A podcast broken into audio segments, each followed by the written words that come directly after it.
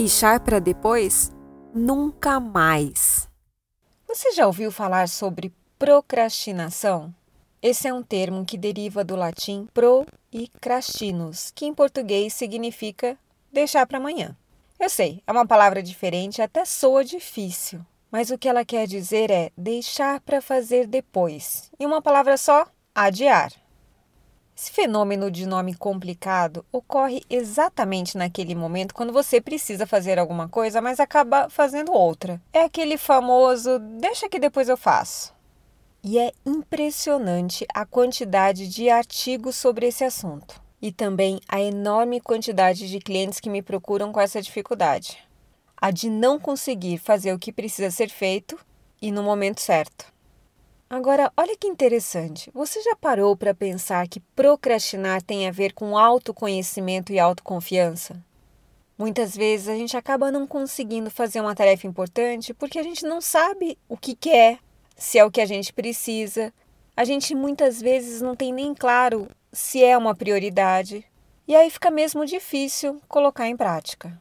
É nesse momento que o autoconhecimento precisa entrar em ação para que você consiga direcionar os seus esforços com a clareza de quem sabe o que realmente precisa ser feito. Então já começo esse podcast dando uma dica. Perceba se não é o momento ideal para você dar um passinho para trás e antes de desenvolver essa questão, se você não precisa conhecer um pouquinho mais de você e entender quais são as suas prioridades. Bem, falamos que procrastinar tem a ver com autoconhecimento, mas também tem a ver com autoconfiança. Algumas vezes a gente acaba não fazendo o que precisa ser feito porque a gente acha que não é capaz de fazer. Acha que a gente não vai conseguir, que não é bom o suficiente. Vamos refletir um pouquinho mais sobre procrastinar? Quando que a gente realmente deixa para depois? Vou fazer umas perguntinhas aí você vai respondendo mentalmente para entender como funciona esse tema na sua vida. Combinado? Antes de você começar, pense em alguma situação, alguma ação, algum projeto algo que você vem postergando, que você tem deixado para depois, que não tem conseguido colocar em prática. Essa atividade que você está se propondo a fazer é realmente importante para você? Está claro para você qual o benefício, o que, que você vai ganhar ao realizar essa atividade, essa situação, esse projeto? Se você não fizer, quais seriam as consequências? E se você deixar para a última hora, o que acontece? Essa agora é uma pergunta bem importante. Naquele momento que você para e fala, vou deixar para depois, quais são os pensamentos que aparecem na sua cabeça? Esses pensamentos estão ligados à autoconfiança? Essas são apenas algumas perguntas para você compreender um pouco melhor como funciona a questão do procrastinar na sua vida. Se foi difícil fazer esse exercício agora, procure fazê-lo depois. Você encontrará na íntegra esse podcast em formato de blog no nosso site. E é muito importante esse tipo de questionamento, porque você começa a entender mais sobre você e sobre o padrão de pensamento que você tem no seu dia a dia. Bem, já falamos sobre autoconhecimento, sobre autoconfiança, fizemos uma reflexão. Agora vamos falar sobre postergar e correria. Eu tenho percebido que viver na correria acaba ajudando, negativamente, é claro, o postergar. E são duas as consequências da correria: a questão da urgência e a questão do cansaço. Vamos falar primeiro sobre a urgência. Por que, que a gente acaba deixando as coisas para a última hora? Porque aí não tem mais jeito, né? Ou faz ou faz, a gente tem que fazer, tem que dar um jeito, tem que se virar nos 30, tem que resolver. O que acontece é que quando a gente vive na correria, quando a gente tem tanta coisa para fazer, a gente não para para fazer uma reflexão estratégica do que é importante ser feito. A gente não pensa, por exemplo, na possibilidade de dividir uma tarefa em etapas, de fazer aos poucos. Quando a gente está correndo, não existe esse momento. A gente atropela tudo e foca somente no que é urgente. Então, o que não é urgente acaba precisando ficar urgente para ser feito. É assim, não é?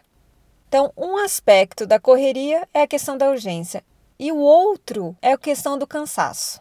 A gente faz, faz, faz, corre, corre, corre e acaba drenando toda a nossa energia. Porque nessa agitação toda, a gente acaba nem cuidando de forma preventiva da nossa energia, seja através de exercícios físicos, alimentação saudável, uma boa noite de sono, prática de mindfulness. E além de não fazer nada disso ou quase nada, a gente acaba desperdiçando o pouco que nos resta num ciclo vicioso de estar sempre ocupado e com muitas coisas por fazer. E aí, quando chega aquele momento que a gente poderia fazer alguma coisa que não é urgente, o cansaço bate na porta e a preguiça toma conta. Aí não tem jeito. Aí com preguiça não rola mesmo. Se não é urgente, o que, que a gente fala? Ah, deixa que depois eu faço. Então, se você está na correria, temos um podcast, que também é um blog, específico da nossa série de produtividade, falando sobre como sair dessa correria. Se não achar, escreva para a gente que passamos o link para você. Vamos continuar explorando um pouco mais sobre esse fenômeno postergar. Em que momentos a gente posterga? Um deles é a falta de informação. É isso mesmo. Muitas pessoas postergam porque não têm todas as informações sobre o que precisa ser feito. E estudos comprovam que alguns perfis precisam de informações completas, ou seja, precisa de ter tudo quanto é informação antes de realizar uma tarefa. Se você tem esse perfil, saiba que isso pode estar contribuindo para que você postergue ainda mais. E aí você me pergunta, mas Adriana, como é que eu vou combater essa forma de pensar? E olha, é simples. Comece a fazer, mesmo sem ter todas as informações. Não espere ter condições perfeitas para fazer, sabe? Aperta o start com as informações que você já tem e no meio do caminho você pesquisa, aprimora, completa. O importante é dar o primeiro passo, é colocar em prática, é iniciar, é fazer. Uma outra questão sobre o porquê a gente posterga é o benefício curto prazo versus benefício longo prazo.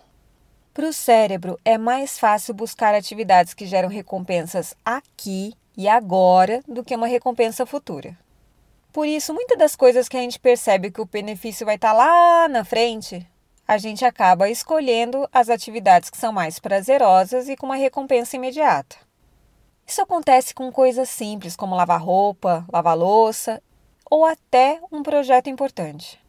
Você precisa finalizar um projeto, algo do trabalho, mas sem perceber já está na televisão, na internet, distraindo a cabeça. Você quer acordar mais cedo, mas o conforto da cama e aquele soninho da manhã falam mais alto. E aí você aperta o snooze e a correria por ter acordado atrasado, bem, você já sabe como é. Você se propõe estudar inglês, mas poxa, já não sei quase nada, tem um longo caminho pela frente. Quer saber? Vou deixar para amanhã. E aí, nesses momentos, o que acontece? Pensamento boicote entra em ação. Ah, vai ser chato, vai ser difícil, não sei fazer, não gosto, vou perder meu tempo. A gente já cria aquele cenário catastrófico. E baseado nesse pensamento, visualizando todo o desconforto que a atividade trará, o que, que a gente faz? Não faz. Acaba bloqueando a ação, a gente paralisa e escolhe fazer alguma coisa mais prazerosa. Muitas das situações que a gente procrastina estão relacionadas a benefícios de longo prazo sucesso na carreira, aquisição de uma habilidade, resultado de um projeto complexo. E como lidar com essas situações? A gente precisa reconhecer que está caindo nessa armadilha e focar no longo prazo. Não dá atenção a esse desconforto, nem dá bola para esses pensamentos boicote. Uma técnica que eu uso bastante é a de criar um mantra, que é uma frase para você repetir na sua cabeça quando as armadilhas aparecerem. É mais ou menos assim: eu sei que a minha mente vai criar uma lista de desculpas para eu não fazer, mas eu vou fazer mesmo assim. Nada vai me tirar do foco. Deixa lá os pensamentos boicotes aparecerem e simplesmente não dê atenção a ele. Fale para você mesmo: eu vou fazer mesmo assim. Nada vai me tirar do foco. Não adianta vir com esses pensamentos de desculpas que eu não vou te dar atenção porque o que a gente cria de pensamento boicote é impressionante. Vou te dar alguns exemplos. Amanhã eu vou estar melhor e mais animado para fazer tarará. O que acontece? O dia melhor não chega nunca e você acaba não fazendo nada. Eu tô tão cansado. Vou fazer mais tarde, quando eu tiver mais energia, mais animado. O que acontece? A bateria não carrega, a energia não chega e você acaba não fazendo. Devia ter começado antes, agora já é tarde demais. O que acontece? Você já desiste antes de começar. Ou ainda, tem tanta coisa para fazer, não vou acabar nunca. O que acontece é que nem começou e você já está cansado, não visualiza o fim da questão e acaba desistindo. Ah, eu estou tentando de tudo, mas não está funcionando. Então, ou seja, não consegue explorar as outras soluções e acaba desistindo. Ah, tem uma que é ótima. Quer saber? Primeiro eu vou tomar um café, depois eu vou ler as notícias, depois eu vou dar uma olhadinha nas redes sociais. E o que, que acontece? Esse primeiro eu vou não vai nunca. Fica para depois e para depois e já sabe, né? Tem uma outra. Já é muito tarde ou tá muito cedo. Eu não sou produtivo nesse horário. E é o que a gente acaba fazendo, culpa o timing e aí não faz nunca, nem cedo, nem tarde, nem depois, nem jamais. Agora tem uma armadilha, né, um pensamento boicote que é campeão. É aquele assim: tô sem vontade, não, não tô assim motivado com aquela vibe, com aquela energia. E sabe o que acontece? A vontade não chega nunca. Você sabe como é. E tem uma armadilha que é a minha favorita. é depois eu faço porque eu trabalho melhor sob pressão. Aliás, virou moda, né? Virou até um status. Todo mundo deixa para a última hora falando que trabalha bem sob pressão e aí fica tudo realmente para a última hora. Bem, esses foram apenas alguns exemplos, mas você sabe como funciona. Procrastinação é um dos temas da nossa série de produtividade. Mas essa é só a parte 1. Nós decidimos fazer em duas partes para ficar mais fácil para você. Agora, no próximo podcast, eu vou lhe dar dicas de como lidar melhor com pensamentos, com emoções que atrapalham as realizações, como tirar a vontade do pacote e como ultrapassar as barreiras e aplicar a técnica do próximo passo. Fazendo um resuminho sobre o que a gente viu hoje. Pratique o autoconhecimento e foque no que é importante para você. Invista na autoconfiança e faça acontecer. Não deixe a correria do dia a dia adiar os seus sonhos. Se reconecte com a pessoa que você é. Pare de esperar um momento melhor. Faça o que você se propõe a fazer. Não faça amanhã, faça agora, faça hoje. Hoje é o melhor momento para a sua versão melhor. Uma ótima semana para você e até a próxima!